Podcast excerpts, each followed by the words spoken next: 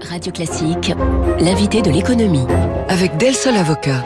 Del Sol Avocat, donnez toutes les chances à votre entreprise. Je vous parlais tout à l'heure, à l'instant, hein, des surtaxes hein, qui frappent le, le, secteur viticole. Alors tout ne va pas mal, heureusement, euh, pour la filière. C'est d'ailleurs le secteur agricole, le vin, qui s'est le plus digitalisé et avec succès. On en parle avec l'un des leaders français des ventes de vin en ligne. Bonjour Bernard Lemarois. Bonjour. Merci d'être avec nous ce matin, directeur général, copropriétaire de Wine Co. Sur Wine Co, 800 châteaux et domaines, 5, 5000 vins référencés. Site qui a ouvert en 99 quand même. C'était euh, autant des dinosaures, on peut dire pratiquement pour Internet. Alors vous êtes à Bordeaux sur un segment plutôt premium, on va le dire.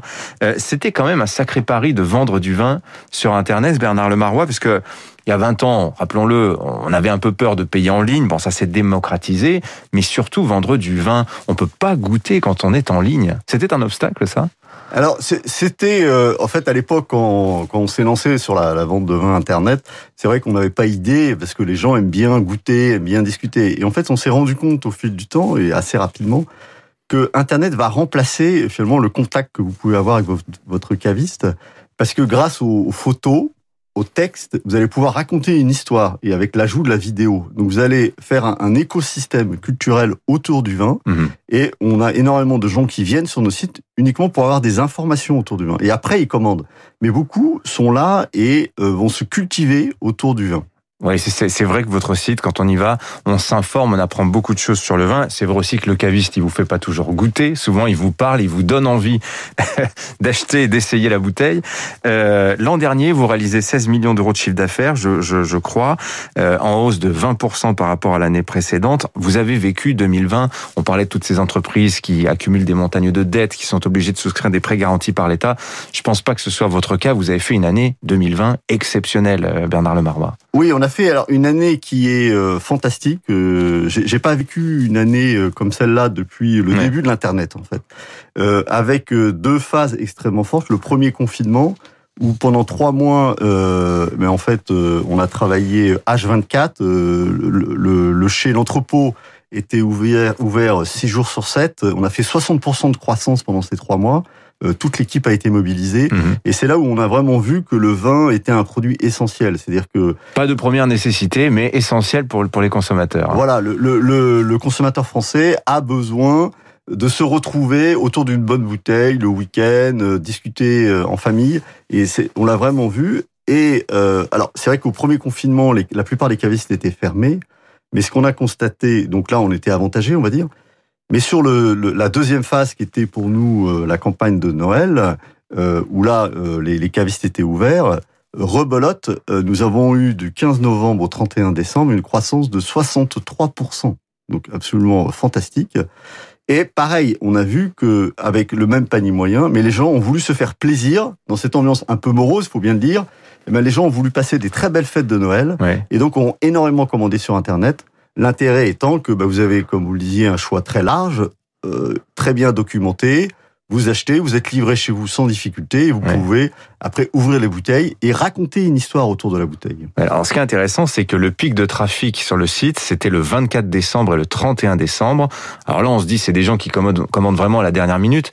En fait, c'était des gens qui venaient surtout se renseigner, chercher des informations sur les accords mai 20.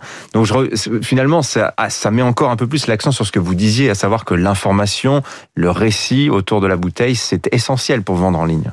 Exactement. En fait, le vin, il faut pas le considérer comme un produit alimentaire de base, mais comme un produit culturel.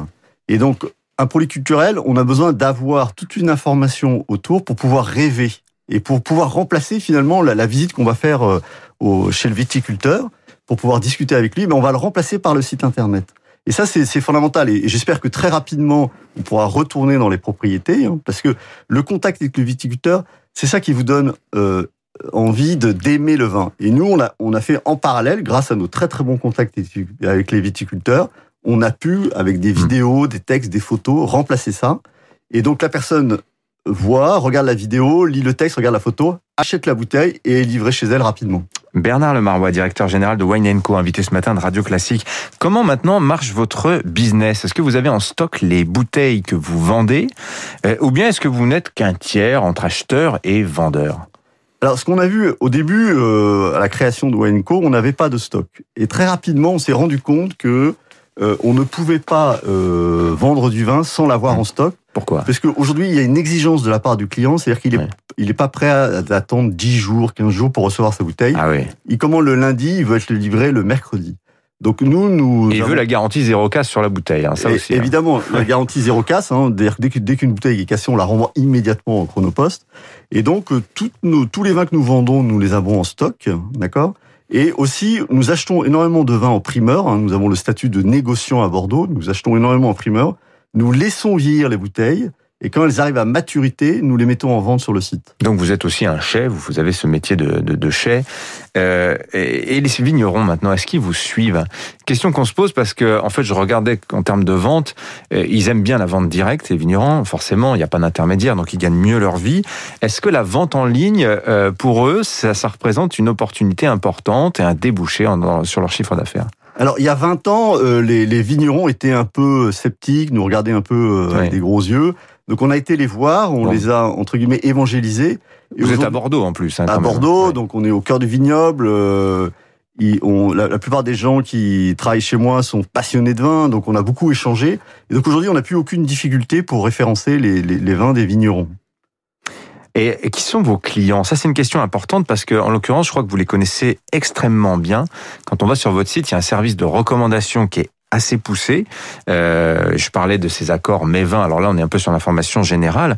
Mais si on va souvent sur Wine Co, on se rend compte que, bah oui, vous, vous finissez par bien connaître les gens qui, qui, qui sont vos clients. Alors il y a un petit secret derrière. Alors d'abord, Ouais. on les connaît parce qu'on organise des soirées de dégustation, Ouais. on les voit souvent, on fait des, des- des études, etc. Ouais. Mais je dirais sur le site, euh, on utilise énormément l'intelligence artificielle qui fait que quand vous venez sur le site, euh, bon, par exemple, vous allez voir euh, Bordeaux, vous allez voir Château-Lagrange, vous revenez une semaine après, on va vous mettre en avant sur la homepage euh, l'ensemble des vins euh, proposés par Lagrange, plus d'autres régions françaises.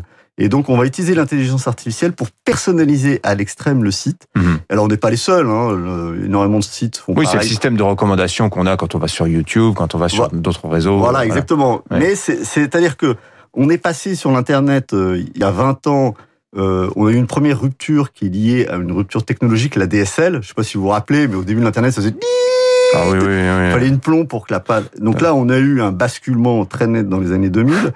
Après, on a eu l'arrivée du mobile, on a oublié, mais c'était euh, 2000, euh, 2010, ouais, ça. oui. 2007-2010. Ouais. Et l'arrivée du mobile a aussi révolutionné la vente par Internet, puisque là, vous pouvez commander n'importe où, n'importe quand. Et la part mobile, le mobile web, justement, pour vous, c'est. Alors le mobile web, c'est à peu près 70% de notre trafic et euh, à peu près 55% de nos achats. Donc c'est énorme. Aujourd'hui, le, le mobile est prioritaire. 70% des achats se font sur mobile Non, Sur- 70% du trafic Oui. et 55-60% des achats. D'accord. Voilà, c'est-à-dire que le taux, taux de conversion est un petit peu plus faible que sur euh, sur Internet. Sur euh, et donc et le, la troisième phase, c'est tout ce qui est la personnalisation à l'extrême, hein, la, la, la troisième révolution. Et ça, c'est l'intelligence artificielle et vraiment le fait de dire avant on envoyait des millions d'emails à tout le monde. euh, voilà, aujourd'hui on segmente énormément. Par exemple, Mm. nous, nous avons des opérations où nous nous adressons à 100 cibles différentes avec 100 offres différentes. Oui. Voilà, vraiment l'idée c'est d'être très précis et c'est ce qu'attend le client. Bernard Lemarois, est-ce que vous êtes exposé au marché américain? J'évoquais il y a quelques minutes euh, le fait que certains produits type champagne, fromage vont être exemptés de surtaxe américaine. Malheureusement, pour le vin, ce qu'on appelle les vins tranquilles, hein, les vins non effervescents de moins de 14 degrés, sont surtaxés maintenant depuis plus d'un an à 25%. Et voilà que le tour du cognac, de l'armagnac, de ces vins à plus de 14 degrés ou des produits à base de vin qui, à leur tour, vont subir ces surtaxes. Euh, Est-ce que vous y êtes exposé Et puis peut-être un commentaire plus général pour ce que ça représente pour la filière vin en France. Alors, c'est- vraiment une catastrophe pour la, pour la filière. Pourquoi? Parce que c'était un marché sur les vins un peu premium, euh, extrêmement dynamique, qui était euh, se développer très très vite. Et cette taxe, euh, dit taxe Airbus-Boeing, Mhm. où en rien la filière est concernée, a complètement stoppé la, la dynamique sur le marché américain, Oui. L'a stoppé et surtout a fait baisser les ventes, puisqu'on on estime que les ventes l'année dernière ont baissé de 25% aux États-Unis. Oui. Et euh, Ça veut dire que le prestige du vin français euh, s'arrête quand même à la question des prix euh, quand on est sur le marché américain. C'est ça que C'est-à-dire ça que veut quand dire vous mettez une taxe de 25%, c'est-à-dire que en fait le consommateur son prix augmente de 50%. Mhm. Donc c'est colossal, c'est colossal. Et le gros danger, si vous voulez, de, si on n'arrive pas à trouver une solution à cette guerre, c'est que évidemment on affaiblit les viticulteurs, mais on affaiblit aussi toutes les toutes les entreprises de vente qui Mhm. sont françaises et qui vont exporter ce vin dans le monde entier. Et donc vous rajoutez là-dessus la, la pandémie, euh, vous avez quand même un, un, un, un paysage qui est euh, fragilisé. Ouais. J'ai une question qui m'est posée par la régie. Je pense qu'ils vont peut-être aller faire un tour chez vous cet après-midi. Les tendances euh, en termes de vin. Est-ce que le bio, notamment le vin bio, c'est aussi en vogue qu'on le dit, Bernard Lemarois Alors nous, les, les, ventes de bio ont augmenté de 30% sur le site, donc une très forte tendance. Mais au-delà de la tendance bio, qui est extrêmement forte, ce qu'on ouais. rend, rend compte, c'est que on a euh, des, des, vins qui sont, je dirais, des marques connues, euh, assises, type Château Lagrange, Martic Lagrange, etc. Et puis, le client va être à la recherche de petits vins, de vins euh, qui sont pas très connus, mais qui ont une histoire. Donc, un vin qui est produit au Larzac, par exemple.